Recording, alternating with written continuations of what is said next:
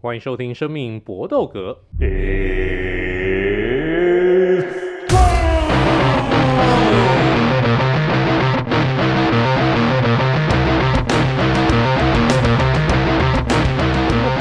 专注在 UFC 和综合格斗上面，但是其他东西我们今天好好的来讲。那我们因为每一次录音之前呢，我们都会喝两杯再上，然后在中间呢继续喝。然后结束以后再喝，反正呢，总之我们这个 podcast 呢，就是充满着满满的酒精味。所以我们今天要讲的主题呢，就是酒与格斗。我们上一次 Vince 提出这个好主意以后，我们这个礼拜就来讲讲酒跟格斗的关系。那我们在这个几个好朋友当中，跟酒渊源最深的，可能就是 Eric 了。这个身为前 f u p a n d a 的品酒社社长。Hello，各位朋友，大家好。那这个 foodpanda 品酒社还存在吗？没，我离职以后就步入历史了。现在呃，前公司应该是，应就我所知，应该也没有什么社团在继续运作了啊？是吗？对，全部都步入历史。啊，所以变成一个这个非常死寂的一个。这个公司不不会死机啊，还是很多干干叫啊，晚上加班的时候还是会很多 drama 的场景啊。哦，所以一切就自从你走了，自自从你走了以后，就变成一个这种生人坟场。可以，我上来都还还在呃跟我里还在里面的那个朋友在那边笑啊，我说你们也是能人异士啊，这种公司可以待个。超过五年也是天赋异禀，非常人常人所能及的境界。哦，是哦，嗯，你那边待多久？我待两年半左右，两年半就撑不下去了。也不是我撑不下去啊，有人想让我撑不下去啊，啊，我就顺应他的潮流，就是也顺顺便让自己放个假这样子。啊，是没关系，反正分了手以后，这个更好。我我是更好，我不知道他有没有更好。哦，嗨，大家好，我是 Vince，就是因为刚刚。哥讲了分手，你知道我我我不小心带入其他东西，知道我心里想说，哇塞，是有没有确定要这样聊天呢？哎，因为没事啊，工作上面分手确实啊，就是现在 Eric 在某知名哦家具厂商也是过得比较相对起来比较舒适一点啊，所以看身为一个朋友看他这样子，是觉得蛮开心的，对。而且他们之前那个熊猫办那个品酒的时候，我还有去当过。就是几次来宾，几次来宾，一次吧，一次而已啦，一次。我上课那一次吗？是上课那一次，我还跑去你们那个假装是员工，然后跑去你们按摩椅坐在那边休息，嗯，还蛮舒服的，蛮爽的。老实说，蛮爽，真的是蛮爽。哇塞，原来 foodpanda 还有按摩椅，这还有这么好的一个设备啊！对，在五楼教育厅那边有一个撞球桌，有一个 Tokuyo，对，Tokuyo，然后还有有有飞镖机一台，然后有一个那个不知道为什么在那边的那个重的拳击沙袋。对啊，就很神秘的东西。被人家狗干的时候，就可以先猫两拳，你知道，释放一下那个不爽的情绪，这样子。我我真的有在五楼那边用我以前学过跆拳道的踢法去踢那个沙袋，是是还蛮舒服的。哇塞，原来其实你以为我我发现现在的公司都很人性化，嗯、都很棒。嗯，因为我们以前在媒体业待的时候，最好的一个娱乐设施是什么东西？自己买那个午睡袋。就是那个，你能够说老实话，在媒体界，嗯、你能够午睡，嗯，你已经是非常了不起的一个事情。感恩戴德呢？对，因为几乎我我讲讲看，那个大家不要以为那个记者很好过，一个电视媒体的那个记者，嗯、基本上呢，你早上八点钟，嗯，进公司，八点钟进公司，嗯、你你什么什么九点钟打卡，哪有这种事情？八点钟进公司，因为对不起，主管九点钟要开会。你八点钟要先去报告，你今天要做什么？你今天上午要做什么？你要先去报告，报完稿以后，让你的老板能够上，能够再去那个他们的那个总编会议去报告。好，你这个九点钟报完稿，那个老板报完稿以后，回来跟你讲，嗯，这条稿你可以做。你只如果只做一条的话，算你今天狗运好，搞不好你要分两条，分两条。对不起，你回来，你比如说你九点半出出发，出去。九点半出去采访，如果你要做两条，你十一点回来写稿，你还不要必须要赶十二点钟的 daylight，你中间有多少时间？然后呢，好，你十二点钟那个稿子交完出去以后，接下来，对不起，他们那个一那个一点钟又要开下一个会了，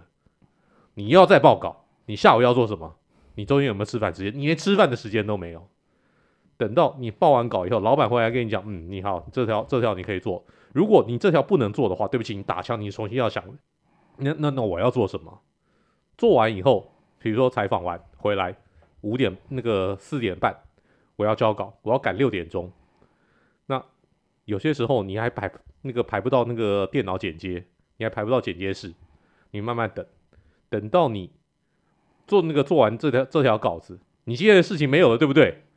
下班了，没有下班，你还要报明天的稿。你要先报明天的稿，然后说不定你本周你还要交独家，那你你你要把这些东西弄完，基本上基本上就是从八，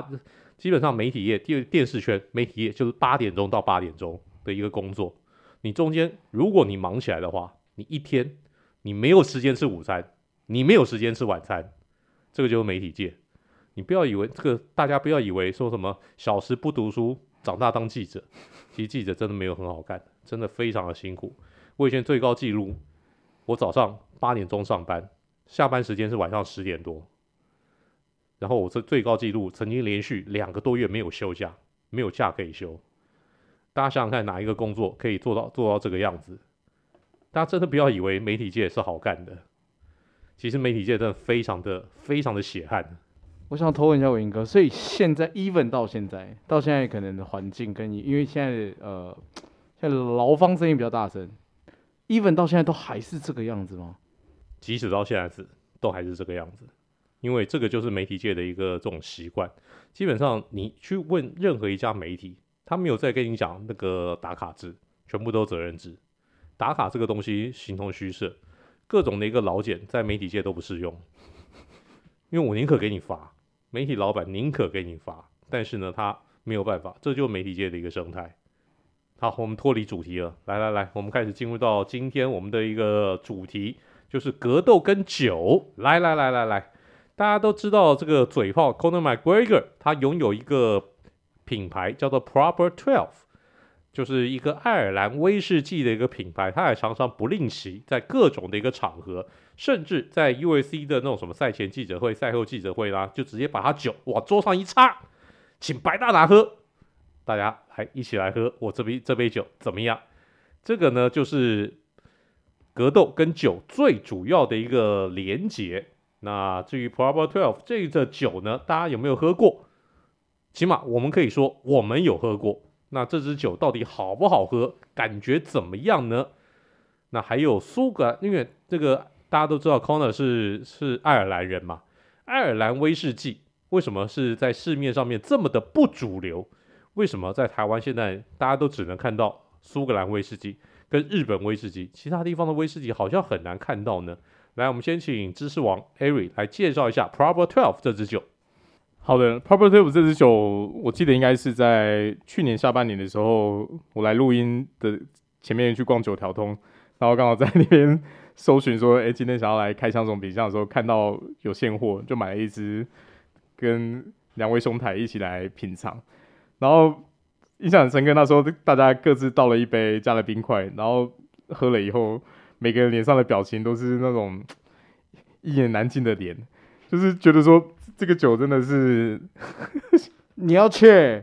就是你没有办法真的发自内心的说，哎，真好喝。对对，以以我们现在喝过的威士忌，也不要说局限于爱尔兰，就是各个场地的威士忌来说，说实在，它的确没有惊艳到我们。那它的口感其实就是蛮典型的爱尔兰威士忌的走向，清爽，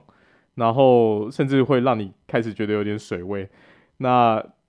以香气来说，它是比较偏，会有一点呃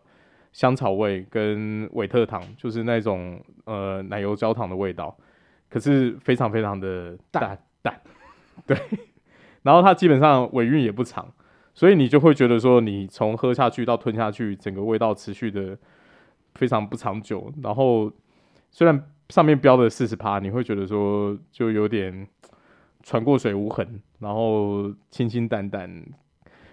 可是以纯饮来说，你会不会觉得觉得说它的那个劲道啊，或者风味各方面会让你想要一直喝？那你如果说拿去调其他调酒，那势必又会。更显得显不出它的特色，所以我们就觉得这支酒说实在不是喝以以以真的以威士忌来说，不算是一个很好喝的品项。我有听过那个可能平常比较不喝爱尔兰威士忌的这种诶、朋友啦，就说过说，哎、欸、不会啊，泡泡酒蛮甜的、很好喝啊。但我我我我我给他的回答就是，那你多喝几支爱尔兰威士忌，你也许比较能够感个感觉 Proper Twelve 是支什么样的一个酒。那 Vince 你的这个饮后感想呢？就刚刚 Eric 在讲的时候，我也是，我们把它修修正一下。如果今天酒商会讲，就是就会讲说这支酒非常的易饮，就是老实说，像刚刚 Eric 讲说啊，你喝到后面有点水感，就是因为。呃，我们常常在节目里面讲原酒，原酒。所谓的原酒，就是大多数的威士忌在原酒之后，它都会去兑水。其实 Proper Twelve 就很明显，你会感觉到兑水的意思就是拿水去混的意思。你会有一点点不觉得它的香气，呃，或者是味道。你不要说那香气啊，最起码它味道不会很长，它一下就不见了。所以，我们如果用外行人，但我敢说自己多内行，最起码我跟呃伟英哥或者是是 Eric 比，我绝对不是。我绝对没有比二位懂酒，可是你你真的可以很明确的感觉到，它跟传统的苏威也好，或者是美威也好，它是很没有个性的酒。它就是，可是这个没有个性呢，是你好像也没有办法拿来把它拿来做 high b 你懂我意思吗？就是它有点像是不上嗯不下，它不到苏威的那种本来的那种味道，然后它又不像美威这么容易去跟别人搭配，所以我我我我只能说。就是接触了一手，就是如果一个商业来说的话，Proper Twelve 就是接触一手，可是它绝对不会是一个有在喝威士忌的人，你可以说出它是一支好喝的酒的的的的的商品吧。我我我真的发自内心的跟大家分享这件事情，就是我我相信在有一些爱尔兰酒吧可能都有卖，像哦，因为我们都在台北，像之前那个台大附近有一间 Irish 就是 Whisky Bar，它里面就有卖。它应该它里面的那个 p r o p e r t y 就是被我喝完的，因为我不想要喝，我觉得偶尔换酒我就喝喝，然后我就问他说有人要喝这个吗？他说没人要喝，那我觉得这这就很好玩嘛，因为显然他们后来没有再进这个酒了，那这个酒其实很便宜，所以就是可能他就真的不是，我觉得大家如果是粉丝，然后冲着就是喝喝看，可以可以，但是如果你平常就在喝威士忌的人，他绝对不会是你的选择，你有更多更好的选择，大概是这样。那刚刚两位都有讲到这个一个关键名词，就这支酒相对起来清爽好入口。那这其实也是爱尔兰威士忌的一个蛮大的一个特色。其实如果要讲到爱尔兰威士忌的话，我觉得我会比较推荐几支大家事实上市面上面比较容易见到的几支酒款，像 Jameson，基本上你在各大各大卖场，什么大润发、家乐福啊，你都可以轻易的买到。但 Jameson 本身呢，是一个非常有趣的一个酒厂，它本身做出来的一个酒呢，基本上你大家想把它想象一下，Toyota，它可以做到最便宜的这种这种 Yaris 这种车，它可以也做到两百多万的 Crown 这种等级的一个车，它甚至可以出到 Lexus 这种等级的豪华名车，它就是能够做这么多丰富的一个产品线的一个酒厂。然后还有像 Temlin 啊，像是 Bushmills 啊这些酒厂，这些都是老酒厂。然后他们出产的一个酒呢，如果你们找他们那个这个入门款的话，基本上都是清爽、好入喉，而且带有浓厚的各种的一个香味。大部分爱尔兰威士忌的一个香味呢，是比较偏重于奶油香、焦糖香、果香的味道呢，相对比较少，带一点点木质香。但基本上就绝对不会让你觉得很负很很有负担，有点不像那个苏格兰威士忌。如果你对苏格兰威士忌不熟的话，一不小心你买到一个霉味很重的，基本上你会觉得我靠，这是什么东西啊？我在喝正露丸啊！那讲到这边呢，我们就请 Ari 来介绍一下爱尔兰威士忌跟苏格兰威士忌，同样平平是在这个英伦三岛的的同样的一个这种这种类似的一个产地。为什么中间那个风味会差那么多？好的，那这个重点就是会在于说，爱尔兰威士忌主要是用单一壶式蒸馏，而且他们蒸馏方式会经过三次。那大家如果对呃可能化以前化学课有做过实验，你就会知道，在蒸馏的次数越多，你的纯纯度越高。可是相对来说，酒呃酒精浓纯度越高，其他的香气就越对风风味因此就会慢慢越来呃蒸馏次数越多，会越来越多的发散掉。所以这也导致说它整体的酒类的品相跟苏格兰威士忌比起来，其实风味都是比较偏偏清淡走向的。那再就是爱尔兰那边其实也没有再采用泥煤这种东西去做烟熏，然后甚至在一般的最基础最基础的爱尔兰威士忌的要求，它其实只要求说在橡木桶重生三年以上就可以就可以出厂。那其实三年以上，在很多酒厂都还是算在新酒，非常非常新的等级，所以你就可以理解说，种种的制程跟做法的差异，会导致说后来出来的成品就呈现完全截然不同的走向。可是你说这喝苏格兰威士忌的人就比较高大上吗？或者是爱尔兰威士忌就没有好的好喝的作品吗？其实是不会的，因为像比如说刚才伟霆哥讲到那几间老牌的酒厂。在近几年，爱尔兰威士忌复苏的时候，他们也都很敢尝试去过一些特别的酒桶，然后红酒桶，对红酒桶，还有看过冰酒桶，然后甚至在一开始的发酵的原料上面也会做一些比较特殊的比例的调和，从比较原始的大麦，然后还开始加其他谷物啊，可能会用裸麦啊或者小麦之类的，那所以也让现在爱尔兰威士忌的风味走向当然是有。比较既定的风格，可是以西部来说，各品牌的做法跟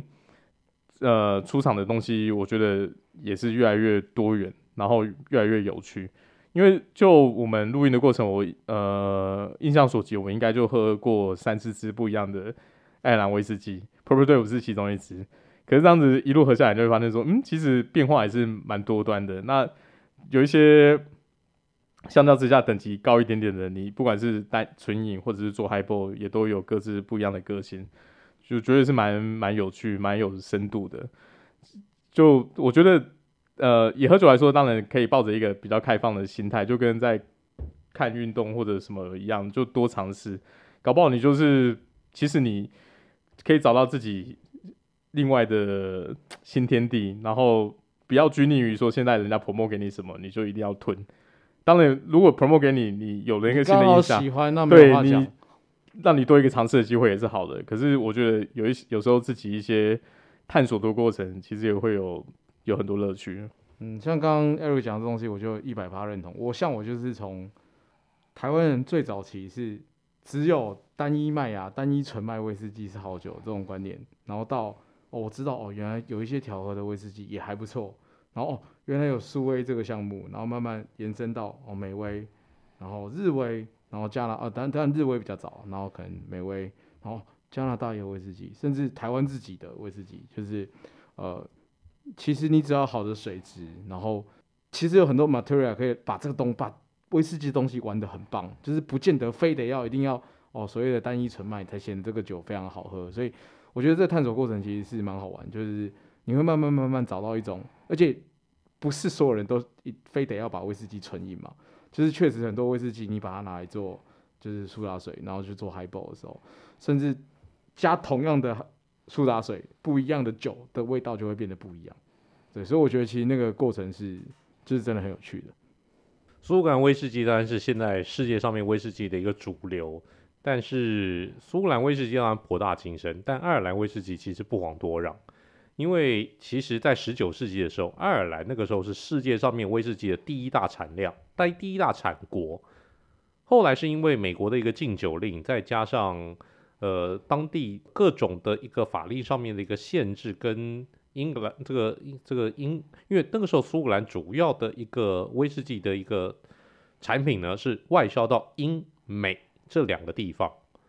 那因为美国的禁酒令，再加上英格兰当地的一些那种法令上面的一个限制，造成爱尔兰威士忌的一个急速没落，才被苏格兰威士忌给迎头赶上，后来才变成呃苏格兰威士忌成为世界上面威士忌的第一大霸权。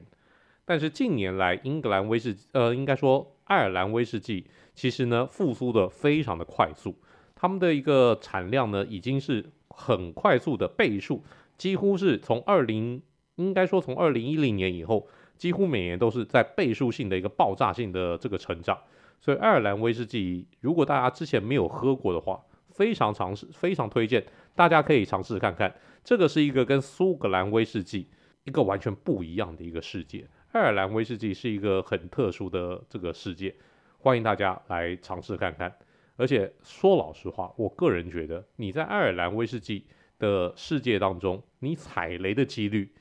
比苏格兰威士忌要来的小。因为很多时候，你苏格兰威士忌，你很容易会喝到一个你完全不喜欢的味道，你完全不熟悉的一个味道，当地的一个风土条件，你完全没有办法接受。像我知道很多人喜欢泥煤味，但有很多人极讨厌泥煤味。基本上泥煤味是一个非常两极化的东西，喜欢就喜欢，讨厌就讨厌。那如果你不小心，你不知道这个当地的一个这个这这这这个这间酒厂的一个所在地，它所在的一个风土民情，你苏格兰威士忌，你一不小心带到一点泥煤味，你可能就喝不下去，你这支酒马贵长脏，你就浪费掉了。但爱尔兰威士忌相对起来没有这样子一个问题。如果你不是那种重度泥煤味的一个爱好者的话，你喝爱尔兰威士忌，你踩雷的机会相对少，非常非常的多。那爱尔兰威士忌，当然我们现在这个这个讲完以后，我们来介绍一下。不知道大家现在在在看这个 USC 的时候，你会不会注意到，在 USC 的铁笼当中都会出现一个这种呃橘红橘红色跟黄色的一个标志，嗯、那个猴子的猴子头。嗯，那这个这个猴子头呢，是一个叫做 Howler Head 就是的一个美国威士忌的一个品牌。那而且呢。这是白大拿极爱的一个品牌，白大拿会亲身在各种社群媒体上面来推荐它。白大拿自己的说法是说，他在疫情期间也关在家里面嘛，哪里都不能去。他发现了这支酒，从此爱上。然后呢，在疫情过后开始办比赛以后，这支酒厂成为 USC 的正式官方的合作厂商，他非常非常的开心。从此呢，完全不吝啬。在有机会，他就推广这支 Howler Head，只是呢，在台湾因为没有发售，我也买不到，所以呢，没有喝过。但根据他们自己的官方的说法，是说这是一支带有香蕉口味的的美国波本威士忌，非常有趣。那至于呢，美国的威士忌，那又是一个另外一个博大精深的一个世界。美国威士忌是可以出一本。厚达六百这个六百页的一个这个书的，那美国威士忌到底是一个什么样的一个东西呢？我们先请，我我们要请知识王上场。好的，那讲到美国威士忌，当然最呃为人所知的就是 Bourbon 嘛。那 Bourbon 这个威士忌的品相，其实它有一个非常严谨的定义，是由美国联邦政府颁颁布的法规里面。已经写在法律里面了。你要标 Bourbon，就是要满足以下的条件。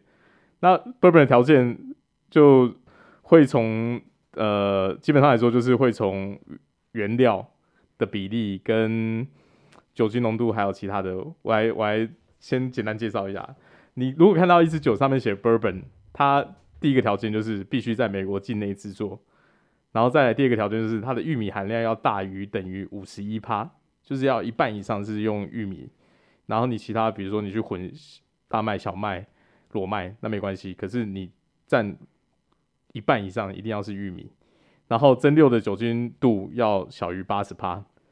就是基本上如果以美国的那个标法就是一百六十 proof 要小于这个趴数的，他们第一次蒸馏完出来的新酒是要小于这个趴数，然后最后要以。小于六十二点五趴的酒精度放在全新烧烤的橡木桶，不是旧桶，也不是其他装过其他酒的桶，就是新桶。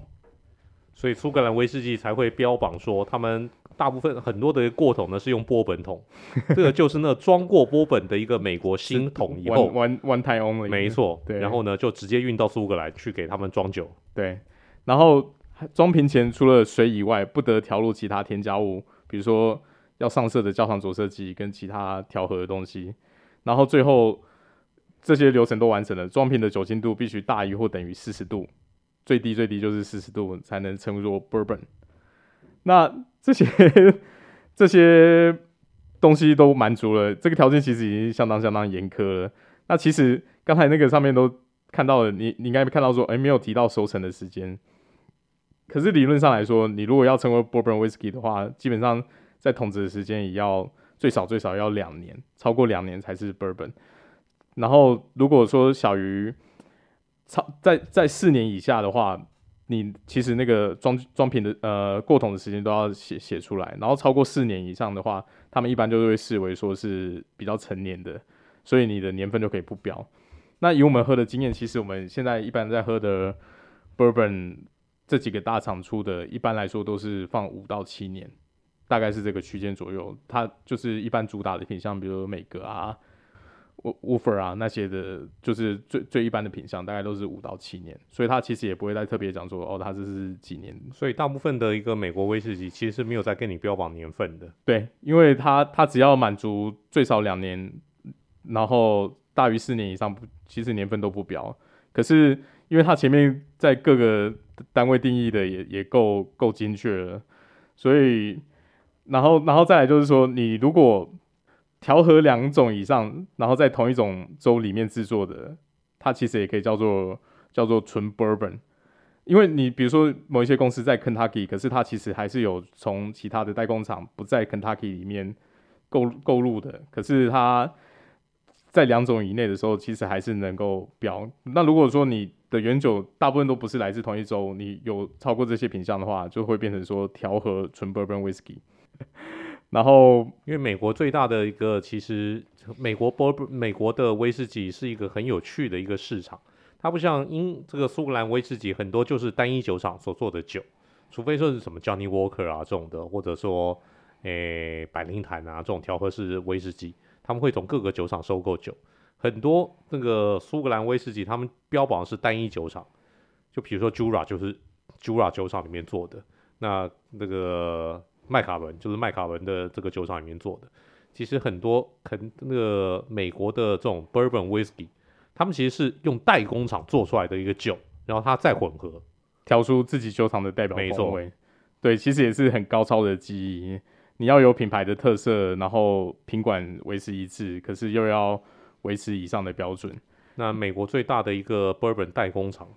，MPIC 是在印第安纳这个印第安纳州，根本不在肯塔基州。对啊，对啊，对啊，所以才会有这些细部的规定。可是如果在台湾想要喝 Bourbon 的朋友，也不用想太多，大部分买到的厂商都是纯 Bourbon Whisky，就是都是大厂。对，就是他们自己其实产量都很足，因为。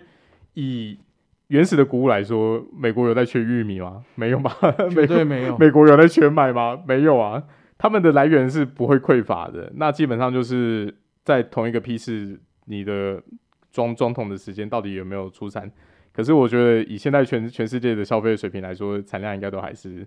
还是足够的。那我我跟伟霆哥还有 Vince，其实我们都算是 Bourbon 的爱好者。Bourbon 在我们这几年的录音生涯来说，也是哇，应该也是。它绝对是大宗啦，绝对超远超，跟跟外面节目听到绝对不一样。我应该也是喝了超过二十种，至少二十二三十种都是不同品牌。美味，对，不是不是单一品牌不同品项，是不同品牌。对，对啊，我们是也是探索的蛮开心。我我以前三不五时就是逛酒庄，看到有什么好料，就会找来大家一起喝。所以其实。我们都觉得 Highball 是一个一年四季不管什么时候都可以喝得很开心的酒，配上一点柠檬片啦，然后好的苏打水啊，就可以喝得非常开心。那重点是又很好调，对啊，倒一倒就好，你不用任何东西，对，你只要有有一支汤匙跟冰块，对，你就可以享受一个很高品质的酒酒类。在这边跟大家推荐呢，这个在便利商店可以买到的一支这个气泡水，叫做 Wilkinson。这支呢是我们公认，呃，拿拿一条 Highball 最高享受的一个气泡水，远远超过台湾所有的一个品牌。所以大家如果要调 Highball 的话，我建议啊，这个 Wilkinson 虽然说比台湾的做的这个品牌的气泡水稍微贵一些，但是物超所值，绝对值得您尝试一下。记得用 Wilkinson 来调 Highball，然后加上你自己觉得好喝的威士忌。我们是觉得美威比苏威要来的调出来的嗨嗨那个 Highball 要来的好喝一些。当然，有些人喜欢用日威，这个当然也 OK，就看你自己找到自己最适合、最喜欢的一个这种、这种、这种、这种、这种、这种调和的一个方式。好，这个是我们今天讨论的第二个主题。那我们今天的第三个主题，因为我们这四我们已经做到第三季了，每次呢都反正一定要喝，没有一次不喝的。那我们喝过这么多支的一个酒，到底我们心目当中我们要推荐给各位朋友哪几支酒，让大家可以按图索骥呢？来，我们现在开始推荐我们心目当中要推荐给大家的酒。来，Vince，你先来。那我先来的话，我就顺着讲嘛，所以我就推荐一支美威好了。这支美威在、我们讲的酒，其实在台湾各种通都买得到。那我就讲全流通是买得到，就一支飞鹰十年波本威士忌，就是叫 Eagle Ray。就是我其实我已经喝它应该是第二支了。我记得后来我应该买的时候，我有跟着买，就是它应该现在现在是我心目中，我只要在 anytime 我他妈想要喝 Highball 的时候。我就会把它拿来调，而且就算我那天没有喝到 Wilkinson 这么好的气泡水，我用一般的气泡水去调，我都会觉得这个酒屌虐。你去台北市、新北市各个地方喝的 Highball，因为它本身的那个酒体就已经很好喝了。它我我不知道，我觉得相较于苏威好了，美威的香气其实都比较适合跟有气泡的东西混在一起，就是。你会觉得它没有那么重，然后那个气泡感喝完你会很清凉，因为假设因为威士忌的浓度偏高嘛，那你因为威士忌的浓度是高的，如果你喝起来味道又是很很苦，不够轻盈的时候，你可能就觉得很 heavy。可是你搭配那个气泡感，加配搭配冰块，你去喝的时候，你就会觉得哇，超级好喝。然后哪怕你今天爆干冷，你喝纯的，它也不是一支难喝的酒。所以我想要推荐的第一支就是那个 Eagle Ray。就是这支在目前在酒楼看台一支才一千多块，一千一百多块，所以我觉得很推荐大家买来喝。对，然后第二支酒我推荐的是一支呃苏威，是我们之前有讲过，我们常讲的原酒，就是格兰花格的原酒。这支原酒也非常便宜。我们所谓的原酒，它没有兑水嘛，所以自然而然它的浓度就会比一般我们能够想，我们常常听到的威士忌的浓度它高很多。它呃像花格的浓度就是我看一下。哦，花格的浓度就六十趴，对。可是大家听到六十趴会觉得，哦，干它应该哦喝起来很难入口。没有，我超记得那时候我们喝花格的时候，大家的反应是，哎、欸，干，就是它完全没有像是一个六十趴应该要入入口的口感。对，而且我觉得相较于目前卖到烂掉，然后吵架吵到飞天的苏威来说，花格这个酒厂算是，当然我相信他代理商一定很想踩炒它了，不然他也想赚钱嘛。可是。我觉得这样相较起来还是 CP 值非常非常非常高，就是呃早期台湾在炒麦卡伦，在炒白富，然后这这几年在炒大摩，就是如果大家对酒类有稍微有点研究，你都知道这个东西其实都被炒上去。那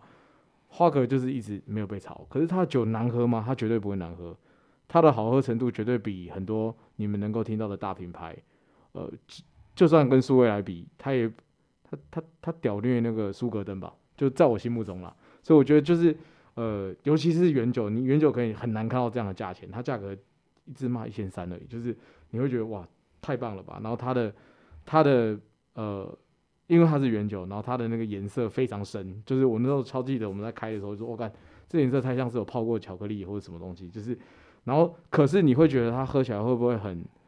很重？没有，它有很香的，就是我记得是苹果味，我记得是苹果味，就是喝起来就觉得哦。然后一样，就像刚刚艾瑞讲，就是苏威都有那种太妃糖、维特糖的那种甜甜的奶油香气，就是它真的很不像是一支原酒，它真的很适合你冬天他妈爆干冷的时候，你就倒一杯 shot，然后下掉直接跑去睡觉，我觉得超棒。我推荐推荐两支酒大概这样子。花格它的全名叫做格兰花格 g l e n f a r c l a s s 市面上面很好买。然后这支酒其实这个这这支原酒叫做，大家如果去找的话，记得叫叫 Glenfarclas 一零五，这个就是它那个原酒的一个名称。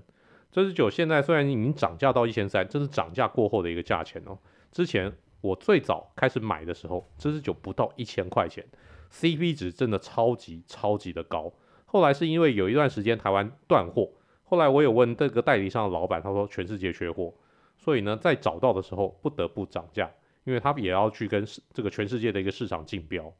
来，那艾瑞，你推荐的酒呢？好的，我要推荐两支都是美国酒厂出的酒。那第一支就是我在之前个人特辑也提过的 Last Name。那它是一个美国波本威士忌，然后酒精浓度约四十六趴。那瓶子长得非常的别致，就是在标志上面有一个那个钥匙孔，然后这个。酒瓶的形状非常非常好认。那这支威士忌我最早最早第一次买到的应该是在那个道地台北台北市辽宁街的一个道地餐饮。对，听起来很像小吃店，可是它其实是一个独立酒商。对，独立酒商，然后一个没有招牌的酒庄。那老板娘相当的大方客气。我记得我们三个那时候去逛他店的时候，在里面试喝的很开心，几乎把所有酒全部喝一喝一轮。对啊，对啊，很少有那个店的试喝是给你一个一杯一杯一个空杯，然后一杯水，就是哎自己自己看着倒。对对对，相当 freestyle。可是我们而且还不收钱哦，很多那种酒庄事实上试饮是要收钱的，是是有料试饮。对对，可是这边是他真的无料试饮。对，所以相当开心。因为我在清公司的时候很常就是会在中午抽空去补一些货。那这支威士忌它相当相当的有趣，因为它除了就是有大麦跟刚才讲到的玉米以外，它其实还有麦芽跟裸麦。那所以它在波本里面的风味算是很独树一格。它这支波本威士忌的味道相当相当的柔顺，你会觉得就是非常非常非常的，它的酒精味是非常非常内敛的，可是它的整体的酒感。的甜味是来自于谷物，不会让你觉得说很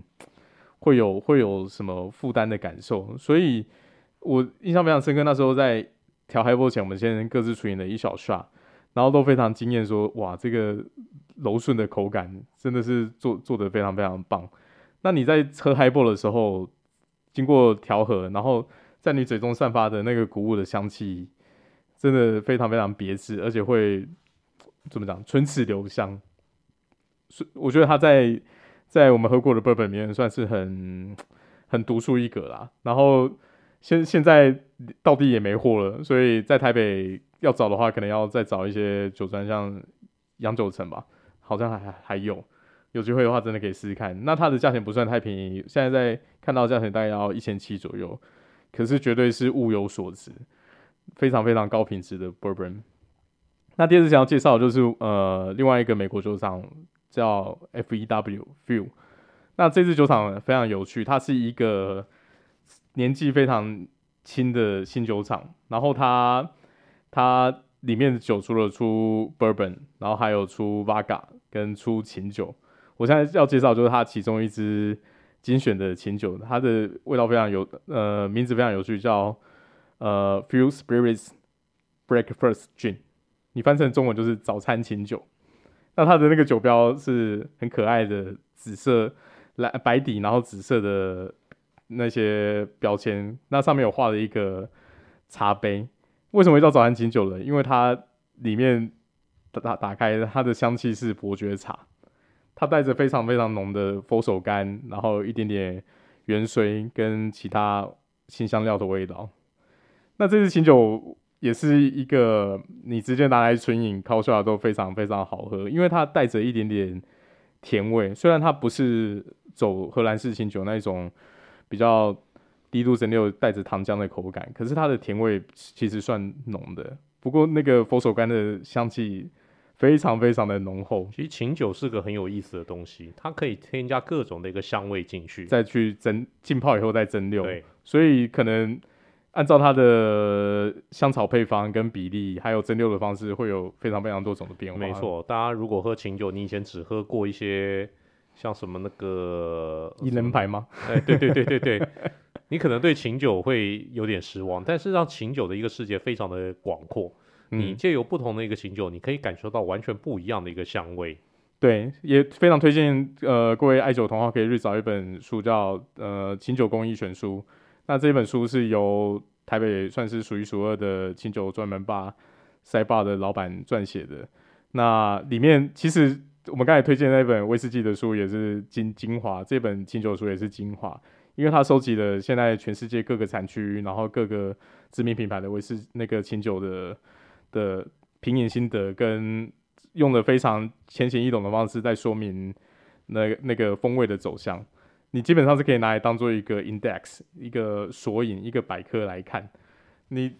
拿那本书去酒吧按图索骥，你都可以获得非常完整的感受，因为它这内容非常非常的完善，超级超级棒的一本书。那回来讲这这这一支 Few，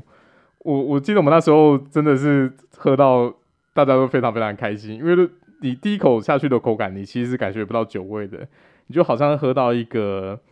泡的非常非常浓的伯爵茶。对对对对，然后可是那个香味又不会让你觉得有任何香精的成分，你真的会觉得它它是天然的，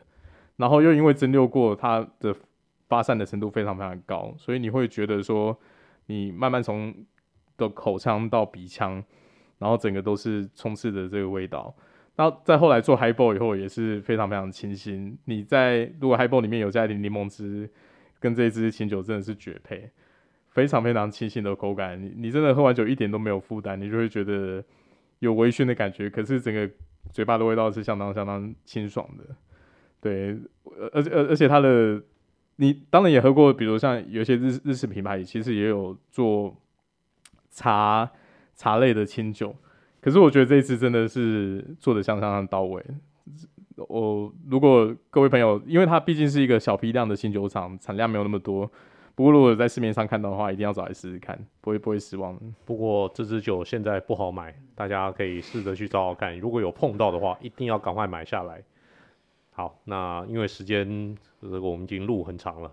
我们我我赶快推荐一下我要推荐两支酒，我都不推荐威士忌，我先推荐一支台湾酒厂所出的酒，这是一个台湾的独立酒厂，叫做御风，御是哪个御？裕就是这个充裕的裕，裕裕隆的裕，对，裕隆的裕。嗯，然后丰呢就是丰富的丰，裕丰酒厂，它每年限量一百支的高粱原酒，这支原酒的一个浓度高达七十趴以上，但你听起来很可怕，对不对？但喝下去的一个感觉，大家对高粱的一个印象，不管你喝三八五八，你喝下去最难过的，事实上是刚喝下去那个酒味，啪，那个好像你喝喝完酒以后，先被敲两拳。敲两拳以后，你才感觉到，哇靠，这个酒怎么有点有点辣，有点苦，有点有点臭。但这支高粱原酒七十度，但喝下去呢，感觉你是觉得它直接入你喉咙，你没有任何的一个辛辣感，没有任何的臭，没有任何的一个不舒服。下去以后，然后从丹田再让酒体提升上来，总之是一支非常难得、极度高品质。的一个高粱原酒，而且保证只有台湾有，因为中国的那种那种应该说对岸的那种高粱酒，那种白酒，大部分都加很多的一个香料，酱香型、浓香型，都是加很多香料的一个酒。只有台湾的一个高粱酒，相对起来是让你没有负担的。这支酒绝对是你我所喝过最好喝、最好入喉、最高品质的一支高粱，价钱当然有点高。一支呢三千多块没有关系，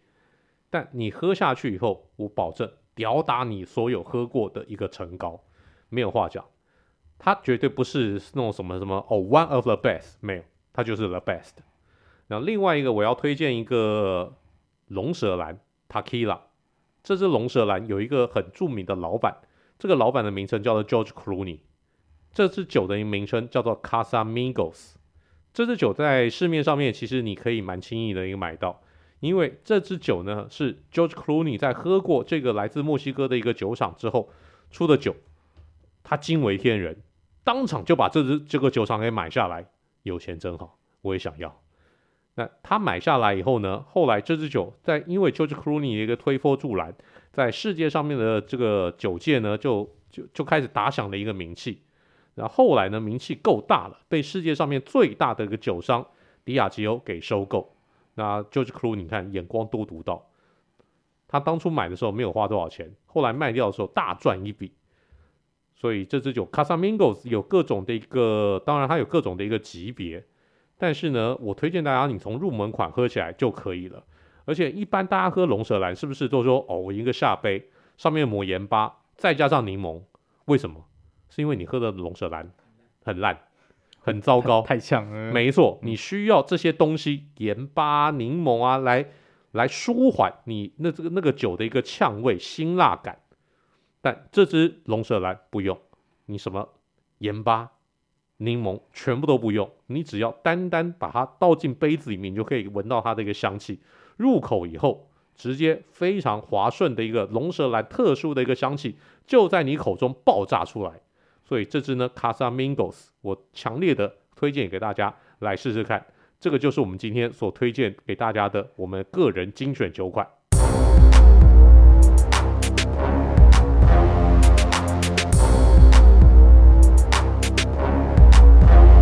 好，我们这个时间不多，我们赶快来来来讲一下，为什么市面上的这个威士忌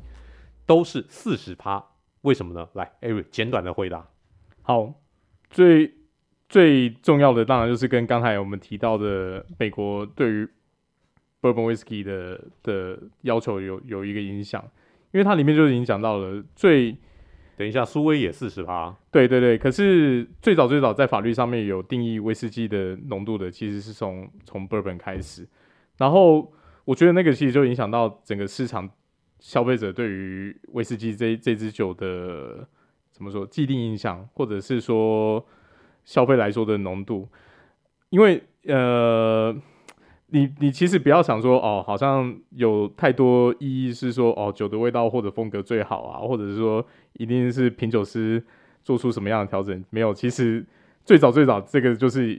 威士忌生产国在酒类里面的一个规定，早在十九世纪 Bourbon 的时候，一八九七年就已经定义了这个规定。那苏格兰威士忌这个市场在其实，在成立欧洲，就是在欧洲成立欧盟以后。也是规定说，蒸馏酒的酒精浓度必须达到四十帕以上，才能标示为威士忌。所以再来就是，哎、全世界的其实你假设看到说你的酒类已经是威士忌的话，四十帕就是变成一个一个入门的底线了。那所以来说，对当当年生产者来说，这条法令只是要维持品质，跟为了要为了要收税啦，有了一个定义以后，你的产量跟税收来说是比较。平衡的，你也不可能说全部的酒都是用原酒来卖，也没有这么多酒可以卖。你适当的调和以后，让酒类的含量多，你你政府收的税也比较多。所以大家不要就觉得说，哇，一定是这样才好，干嘛？没有，你有机会也可以去试试看原酒，去试试看其他东西，就不用拘泥于说这个这个四十趴的限制是从哪里来的。其实超出这个趴数，甚至在更浓厚，你只要分量控制好，很多风味。更更极致、更好的享受的东西多的是。我没什么好补充啊，它其实就是一个时代下面的产物嘛。就是你看到大多数的烈酒，其实都是这样趴数。然后我们讲威士忌，就是其实跟跟美国就是一样，就是因为联邦法律为什么要制定这条法法律，是因为干他要收钱呐。对，然后他们当初当然讲很多说法嘛，就是四十趴以下酒会水水的啊什么。可是我们也喝过四十趴的，四十趴以上的酒喝起来是水水的啊，所以其实这没有一定啊。其实我觉得大家都可以试试看啊。只是目前大家市场上可以看到主流的威士忌通常都是四十三、四十六这个东西啦。那一样嘛，就我们刚刚 Eric 讲到，很多原酒也很赞啊，然后很多四十八，反正不要去被这个数字框住了，就是对，就是 give a try，大家。这个就是我们今天的酒类小常识。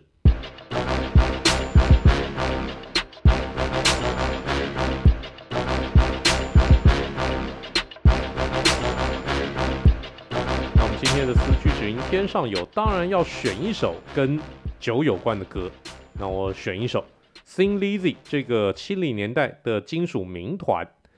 那他们是来自爱尔兰，所以呢，他们当然，哎，讲到这边，爱尔兰的这个 Whisky，他们的一个拼法呢是 W H I S K E Y。后来呢，美国威士忌也沿用这个名字，但是苏格兰威士忌则是没有那个 E，是 W H。I S K Y，这个中间呢是有很大的一个差别的哦。有时候你看到 Whisky 这个名字，你就知道到底这个酒的一个产量在哪里。来，那 Ari 来介绍一下这首歌 Sing Lizzy 的名曲 Whisky in the Jar。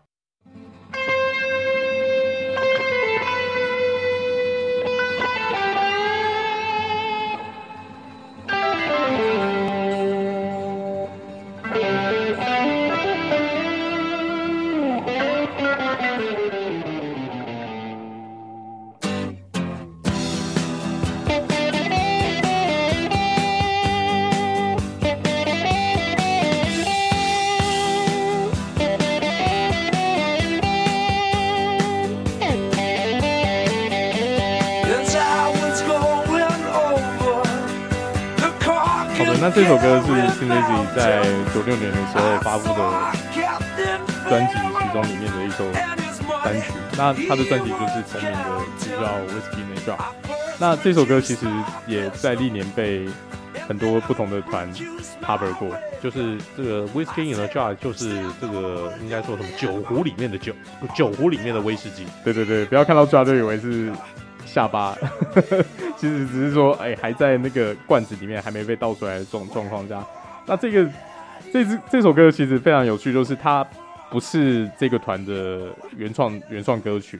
它的典故来说，它其实是爱尔兰流传很久的一个，算是一个民谣。民谣。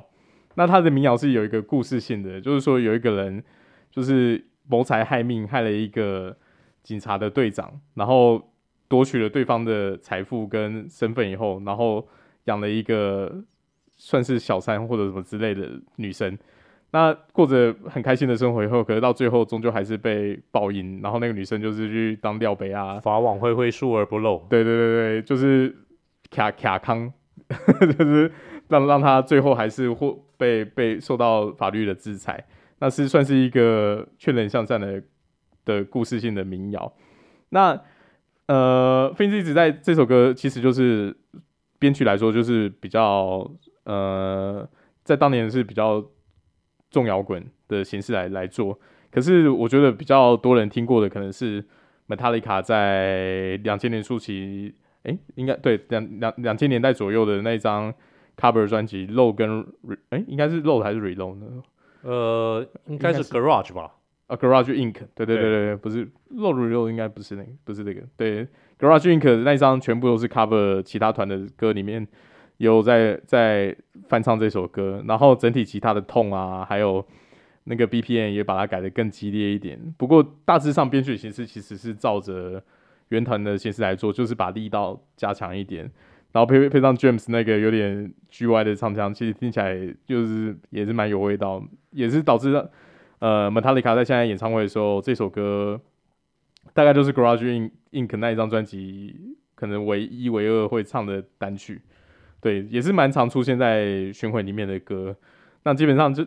前奏那个 riff 下去，观众可能就会开始嗨了，因为他的 riff 是非常好好记的，没错，非常非常有记忆性。我我记得我跟伟霆哥在酒吧喝酒的时候，一听到这首歌的前奏就会开始笑，因为因为实在太耳熟能详了。那 Vince 呢？你对这首歌听完以后有什么感想？就觉得我我我我我觉得比较冲突哎、欸，就是我。就在我对威士忌的了解，我会觉得比较音乐搭配上面可能不会像这首歌的节奏这么的强烈吧，感觉上面啦，就是我我以往我在就是我们在在喝酒的时候，我还是比较倾向听比较那种感很 chill，然后很很就是真的是放松的音乐，所以跟跟我想象中的那个一开始看到他的歌名的时候，听起来就是有点哎。就是不是我想象的样子，但不失这这首歌还是个好歌啊。就是尤其刚刚听到艾瑞讲他的时代背景之后，你就可以了解说，哦，就是反正就是我我相信大多数的观众应该跟我一样吧。我不相信我们的观众有有有像知识王这样子，所以我觉得去听可能对你们来说会有不一样感受。那就就去体验看看，大家讲。Thin Lizzy 这个团是个传奇的一个民团，那主唱呢后来也是英年早逝，三十六岁就过世了，但他在。在还在世的时候，在 Thin Lizzy 写下非常多的一个这个名曲。嗯，好，这个这个因为今天时间超长，就就不再补充了。总之，这首歌呢是非常有名的一首摇滚乐重要的一个单曲，大家不妨来听听看。那当然跟酒有关的这个音乐还有相当多，我们以后有机会再来介绍。到了说再见的时候了，来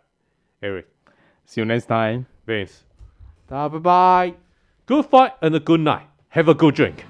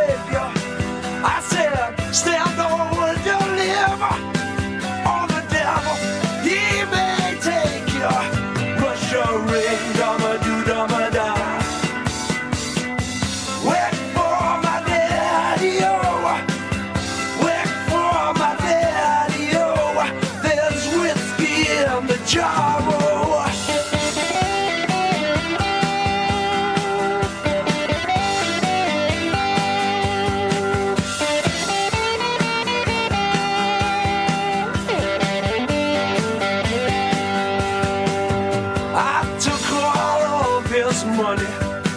and it was a pretty penny. I took all of his money, and I brought it home to Molly. She swore that you loved me, never would you